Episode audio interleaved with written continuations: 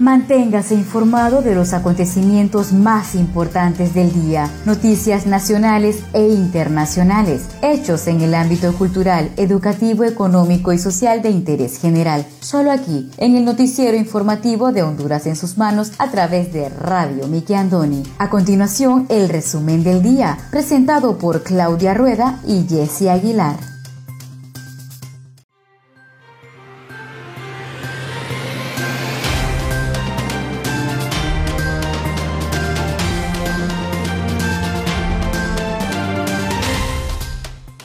Buenas tardes, sean todos bienvenidos a una edición más de su noticiero informativo Honduras en sus manos, a través de Radio TV Niki Andoni Siglo XX. Les saluda su fiel servidora Wendy Aguilar desde San Pedro Sula Cortés, agradecida con Dios primeramente por la oportunidad que nos da de compartir con cada uno de ustedes las noticias más importantes que trascienden a nivel nacional. Hoy tenemos día sábado 5 de diciembre del año 2020. Me acompaña Claudia Rueda desde la capital de Honduras.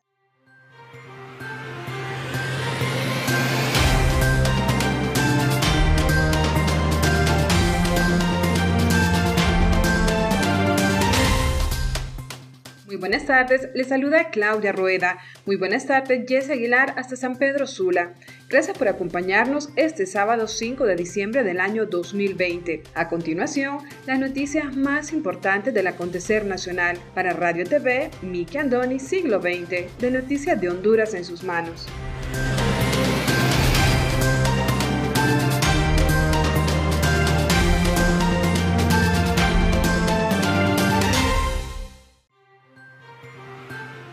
Estos son los titulares de hoy.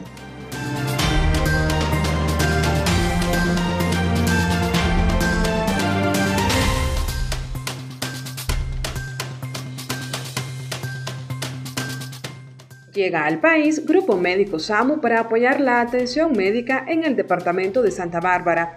Francisco Morazán es el nuevo epicentro del COVID-19, alerta salud. El déficit habitacional del país ronda el millón de unidades. Según obreros, antes que finalice el año 2020 habrá un acuerdo en salario mínimo. Facultad de Ciencias Espaciales sumará dos licenciaturas y un técnico universitario a su oferta académica. Además, el pronóstico del tiempo válido para este sábado 5 de diciembre.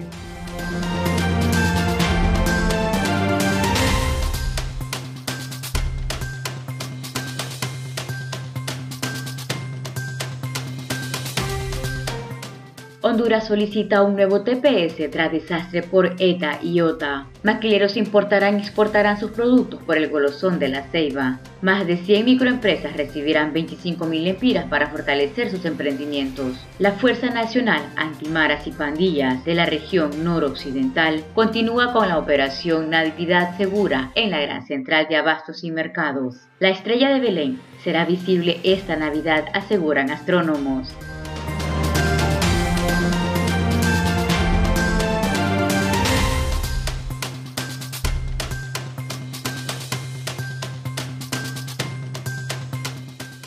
Iniciamos desde ya con el desarrollo de las noticias.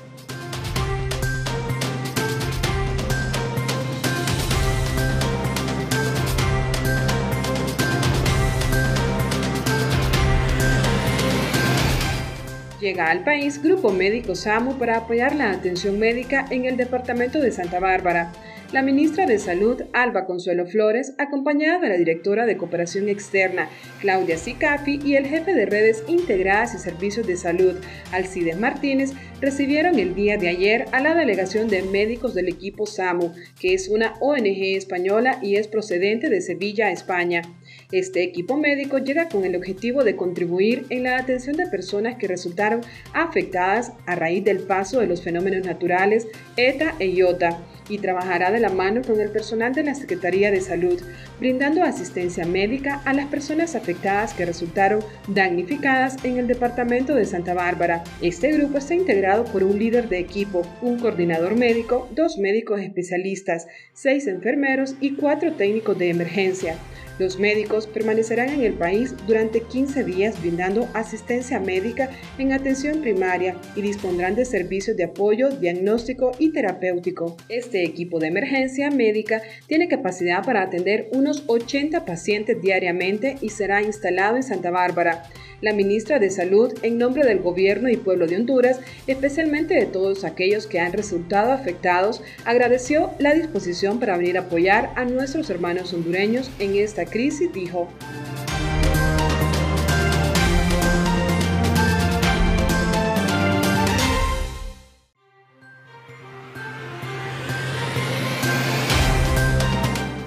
Honduras solicita un nuevo TPS tras desastre por Iota y ETA. El gobierno de Honduras, a través del canciller Lisandro Rosales, presentó ante el Departamento de Seguridad Nacional una solicitud de un nuevo estatus de protección temporal tras los desastres que generaron los huracanes. El documento fue presentado ante Watt Wolf, secretario interino del Departamento de Seguridad, al mismo tiempo que se pidió una extensión del actual TPS que beneficia a más de 44 mil compatriotas. Tras la reunión con Wolf, Rosales resaltó que hemos estado con el secretario interino, Chad Wolf, y le hemos solicitado un nuevo TPS para nuestros connacionales y extensiones para las personas que cuentan con este permiso migratorio, con el que ellos han venido contando. Rosales manifestó que en estos momentos la situación social y la economía del país ha sido golpeada fuertemente, y no solo para la pandemia, sino que también por las tormentas. Entonces, eso nos obliga a buscar mecanismos de protección para nuestros conciudadanos que se encuentran en Estados Unidos. El diplomático hondureño explicó que este nuevo TPS que hemos solicitado, ellos van a analizar la solicitud que hemos hecho y sobre todo teniendo la esperanza de que Estados Unidos ha estado siendo solidario con Honduras y en este momento parte de la solidaridad pasa también por la protección migratoria. El daño económico que han generado ambas tormentas y el golpe que nos ha dado la pandemia ha provocado que la economía hondureña se vea muy afectada. También la reconstrucción pasa por una construcción social y económica sostenible y nuestros compatriotas aquí en Estados Unidos pueden conseguir la construcción desde acá, apoyando a sus familias en Honduras, expuso Rosales.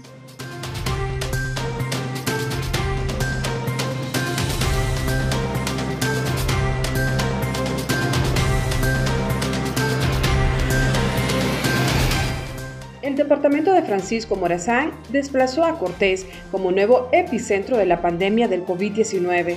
Así lo alertó el jefe de la región metropolitana de salud del Distrito Central, Harry Buck, Honduras acumula cerca de 110.000 casos de COVID-19. De ellos, 30.379 se concentran en Francisco Morazán y 29.278 en el departamento de Cortés. Harry Bock refirió que a diario se tamiza entre 450 y 500 casos en la capital hondureña. En ese contexto, las autoridades recomendaron especialmente a la población del Distrito Central no relajarse y fortalecer las medidas de bioseguridad, especialmente el uso de mascarillas. Afortunadamente, los hospitales capitalinos no han reportado fallecimientos por sospechas de COVID-19 por segundo día consecutivo, según los datos dados a conocer por las autoridades del Hospital Escuela y el Instituto Hondureño de Seguridad Social en la capital.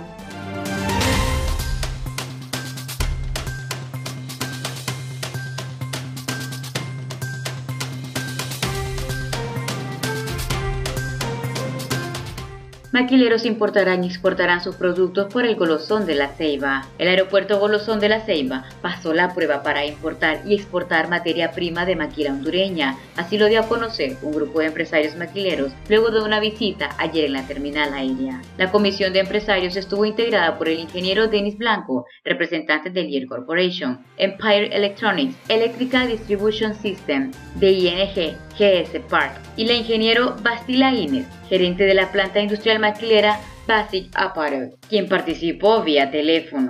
Estamos contentos porque el Golosón podrá funcionar como aduana aérea Estamos viendo qué acciones son necesarias para poder hacer nuestras importaciones y exportaciones a través de este aeropuerto. Está excelente, se ve todo muy bien. Felicito a todos los ceibeños porque se nota que han apoyado mucho este proyecto, dijo Denis Blanco del sector maquilero automotor. Los empresarios recibieron el apoyo de la región de la Asociación Nacional de Industrias, presidida por Edilberto Ibarra. Ellos quieren trasladar su carga por Golosón porque es la mejor alternativa ya hicieron una solicitud para los vuelos que podrían iniciarse el día lunes. Estamos haciendo la incidencia para apoyar luego que el aeropuerto de La Ceiba fuera creado como aduana aérea. Ayer se iniciaron los preparativos de adaptación para que la aerolínea Air Europa comience a operar desde el aeropuerto de Bolosón. El primer vuelo internacional se espera que arribe el día jueves 10 de diciembre, procedente de Madrid, España. Una comisión del Instituto Hondureño de Turismo trabaja en acondicionar la terminal aérea saibeña.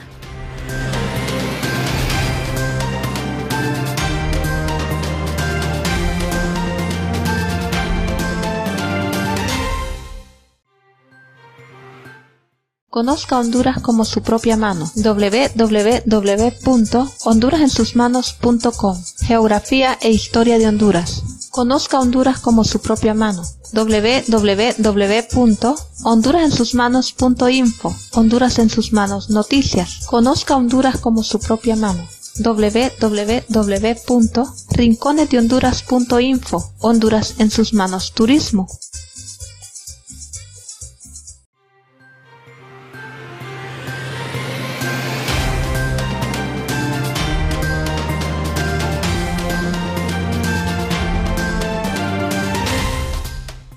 Muchas gracias por continuar con nosotros en su noticiero informativo Honduras en sus manos a través de Radio TV Miki Andoni Siglo XX. Seguimos con el segundo bloque de noticias.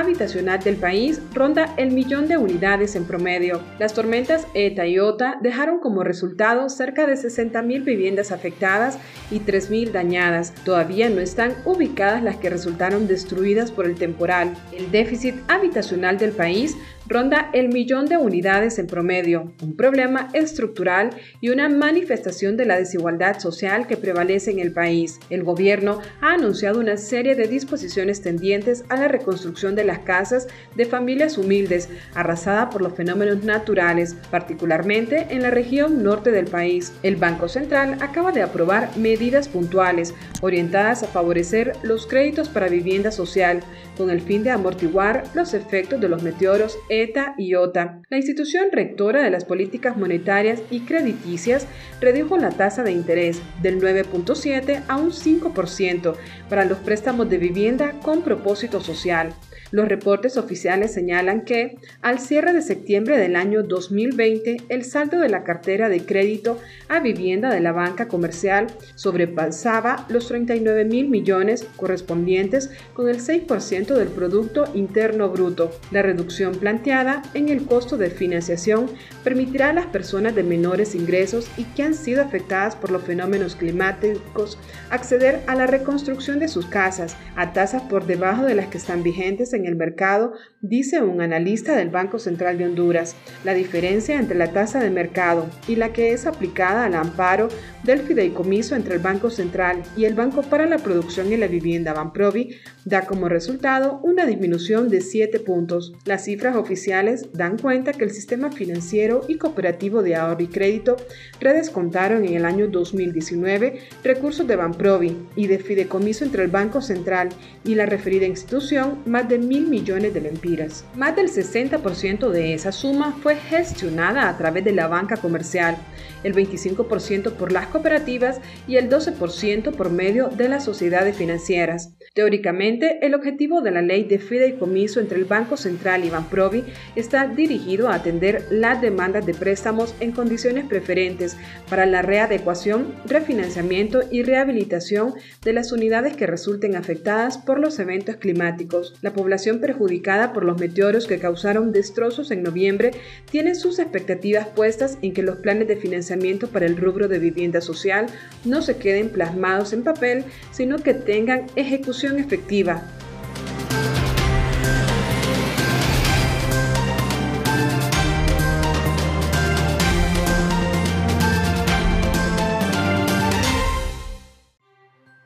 Más de 100 microempresas recibirán 25.000 empiras para fortalecer sus emprendimientos. En el marco del proyecto de liderazgo y rescate empresarial, Yo Emprendo en mi tierra con Se Emprende, ejecutado por el Centro de Desarrollo Empresarial Mi Pyme Valle de Sula, se entregó Capital Semilla a 100 migrantes retornados y sus familias. En el evento realizado en la Universidad Tecnológica de Honduras se otorgó además de manera simbólica el primero de 25 kioscos que se ubicarán estratégicamente en la región del Valle de Sula que servirán para la venta de productos 100% hondureños elaborados por las MIPIMES involucradas en el proyecto. Cabe mencionar que dicho programa es respaldado por la Mesa de Trabajo MIPIME y patrocinado en conjunto por la UTH, que certifica los talleres de tecnología, y la Universidad de San Pedro Sula, USAP, quien certifica el diplomado de liderazgo. Luis Colindres, ministro de Semprende, dijo que se continuará apoyando a los emprendedores y empresarios de la región a través de los proyectos de Honduras. Se levanta que ejecuta el CDE MIPYME. Estamos haciendo entrega de capital semilla a los emprendedores y microempresarios que están siendo beneficiados con el liderazgo empresarial, quienes además reciben gratuitamente elaboración de sus logotipos, asesoría financiera y herramientas tecnológicas, aseguró el funcionario. Por su parte, Mario Gómez, presidente del CDE del Valle de Sula, aseveró que hoy más que nunca nuestro compromiso sigue firme y seguimos atendiendo una cartera de más de 500.000 MIPIMES quienes están recibiendo asesoría técnica, administrativa, financiera, mercadeo y páginas web gratuitas, gracias al apoyo de Emprende, informó. A través de estos proyectos están llegando a otras empresas que buscan cómo reactivar e innovar, pues han sido duramente golpeadas por la crisis del COVID-19 y luego por los fenómenos naturales que han azotado el país. Carlos Caballero, uno de los beneficiarios quien tiene una microempresa de jugos naturales, aseguró estar agradecido con el CDE porque ahora con el capital semilla podrá expandir su negocio y mercadear sus productos gracias a la capacitación recibida de manejo de redes sociales y la creación de su propia página web para llegar a más clientes. Esta nueva iniciativa, Honduras se levanta, pretende llegar a más de 200.000 personas y retener y generar unos 70.000 empleos en general. El financiamiento de este proyecto proviene del Gobierno de la República a través de Se Emprende.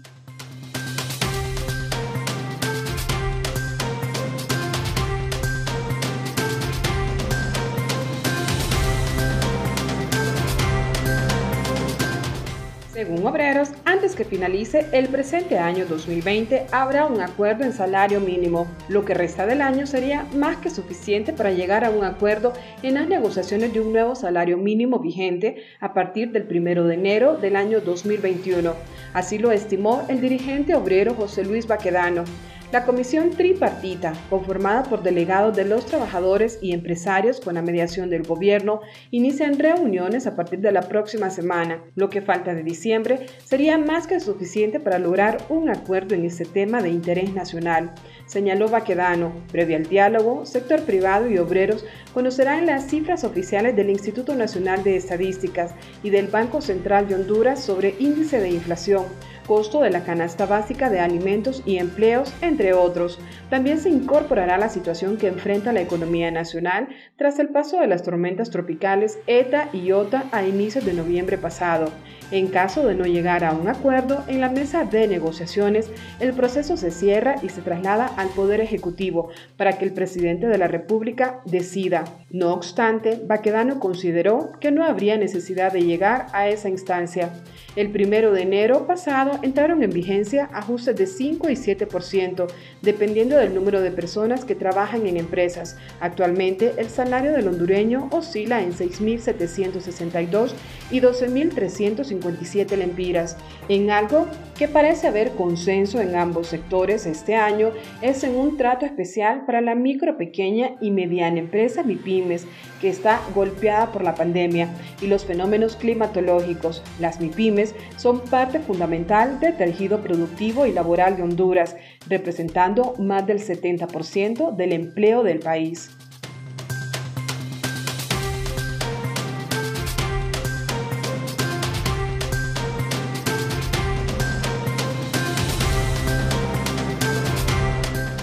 FNAMP continúa Operación Navidad Segura en la Gran Central de Abastos y Mercados. En el marco de la Operación Navidad Segura 2020 y con el objetivo de prevenir el cobro de la extorsión a comerciantes y vendedores que operan en la Central de Abastos y Mercados de la ciudad y la comisión de otros ilícitos por parte de los miembros de organizaciones criminales, la Fuerza Nacional Antimaras y pandillas de la región noroccidente realizó una campaña de prevención y socialización en el tema a vendedores de lugar. Mediante esta jornada preventiva, esta institución buscó un acercamiento con la ciudadanía comerciante para darle a conocer los números telefónicos a los cuales puede realizar una denuncia si está siendo víctima de alguna actividad delictiva. Los agentes entregaron boletines informativos socializando la línea gratuita 143 y las diferentes regionales de la institución, dando a conocer también a través de los diferentes medios de comunicación el accionar de la institución en contra de las personas que cometen delitos. Con estas campañas de socialización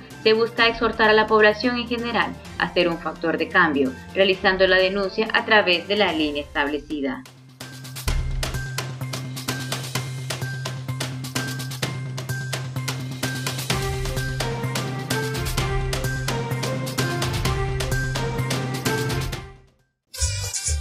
Conozca Honduras como su propia mano. www.leahonduras.com Literatura, colección hondureña. Gramática, ortografía y sus reglas para sus tareas y más. www.escribelocorrecto.com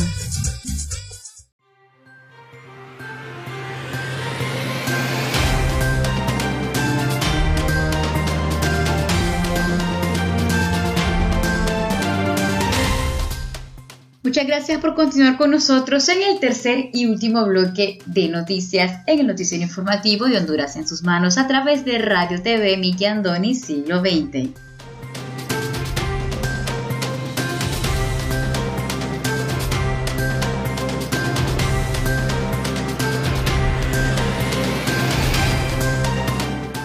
Facultad de Ciencias Espaciales sumará dos licenciaturas y un técnico universitario a su oferta académica, en el marco de la inauguración del segundo Congreso de Investigación de Ciencias Espaciales, la decana de la Facultad de Ciencias Espaciales, Vilma Lorena Ochoa, comunicó durante la conferencia inicial que el equipo docente trabaja arduamente para la creación y aprobación de tres programas de grado, la licenciatura en Astronomía Cultural, licenciatura en Operaciones de Vuelo y el técnico universitario en Operaciones Aeronáuticas. Poner en funcionamiento estas carreras va a aportar mucho a la sociedad del futuro en nuestro país, agregó Ochoa. Según la funcionaria, probablemente al finalizar el año, el Consejo de Educación Superior estaría aprobando la licenciatura en operaciones de vuelo y el técnico universitario en operaciones aeronáuticas, mientras que el proceso de la licenciatura en astronomía cultural tardará un poco más. Durante su conferencia inaugural, la funcionaria aseguró que el desarrollo de la investigación científica en esta unidad académica es prioritaria. La investigación científica es una política de FACES. FACES es la unidad académica de más reciente creación. Sin embargo, está marcada por una sólida trayectoria en docencia, vinculación e investigación. En sus inicios, esta actividad se desarrolló eminentemente en el Observatorio Astronómico Centroamericano de Suyapa. El bien más preciado que tenemos nosotros es el talento humano indispensable para realizar los procesos de investigación. Somos una unidad pequeña en volumen, pero grande en producción científica, indicó.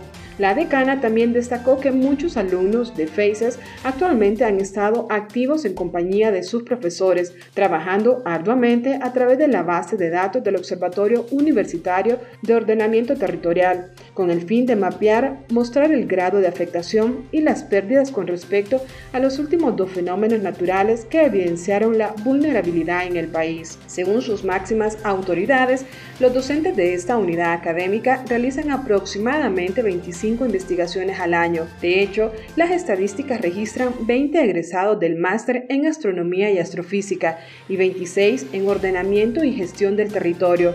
Consideró que uno de nuestros retos es fortalecer la investigación científica de FACES con base en los acontecimientos que, como nación, hemos vivido este año y repensar los proyectos de investigación que hemos estado realizando, analizarlos y ver si hay nuevas alternativas y qué podemos seguir haciendo. Estamos obligados a preguntarnos cómo podemos contribuir a la transformación de la sociedad y cómo logramos incidir en las políticas públicas para que conduzcan a la reducción de los riesgos y amenazas, finalizó Ochoa.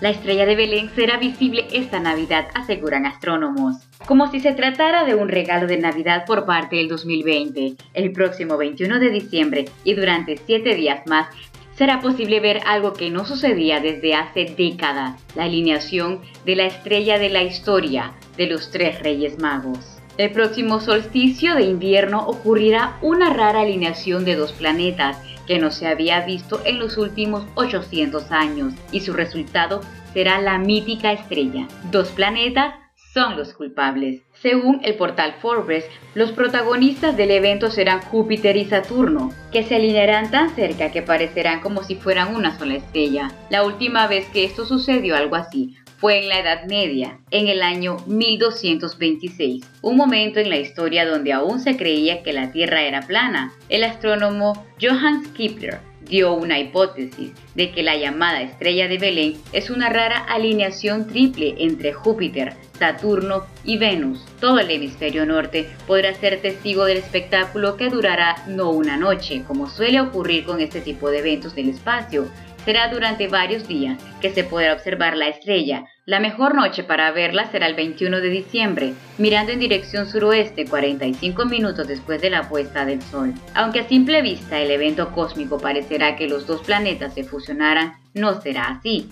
Todo será parte de una impresionante ilusión óptica provocada por la posición de la Tierra frente al Sol. Júpiter y Saturno orbitan cerca del Sol, separados por una distancia casi igual a la que existe entre la Tierra y Júpiter, pero nunca llegan a chocar. Los alineamientos de estos dos planetas son inusuales, algo que ocurre cada 20 años más o menos, pero esta conjunción es excepcionalmente rara por lo cerca que se verán estos planetas de uno al otro, dijo el profesor Patrick Hartigan, astrónomo de la Universidad de Rice. Los astrónomos testifican que un evento de esta magnitud no se volverá a ver tan cerca hasta el año 2080.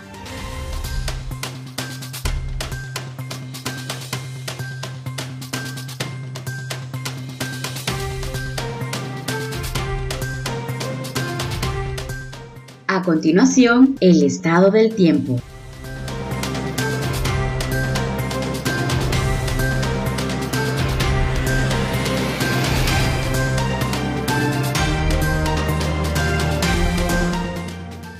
Del tiempo válido para este sábado 5 de diciembre. Para este fin de semana, vientos del noroeste producidos por una cuña de alta presión estarán generando lluvias y chubascos débiles a moderados en la mayor parte del territorio nacional.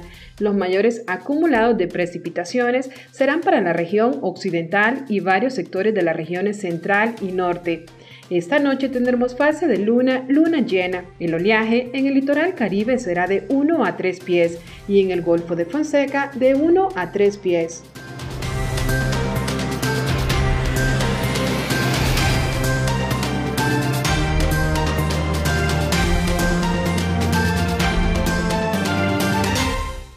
Muchas gracias por haber estado con nosotros en el noticiero informativo Honduras en sus manos a través de Radio TV Miki Andoni Siglo XX. Los esperamos la siguiente edición. Se despide de ustedes su fiel servidora Wendy Aguilar desde San Pedro Sula Cortés.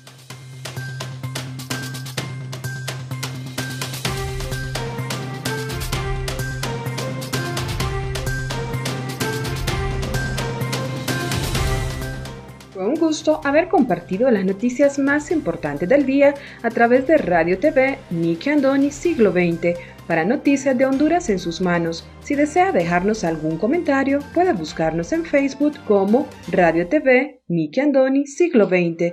Nos gustaría leer sus comentarios y saber de dónde nos escuchas. Agradecemos su atención. Tengan todos y todas buenas tardes.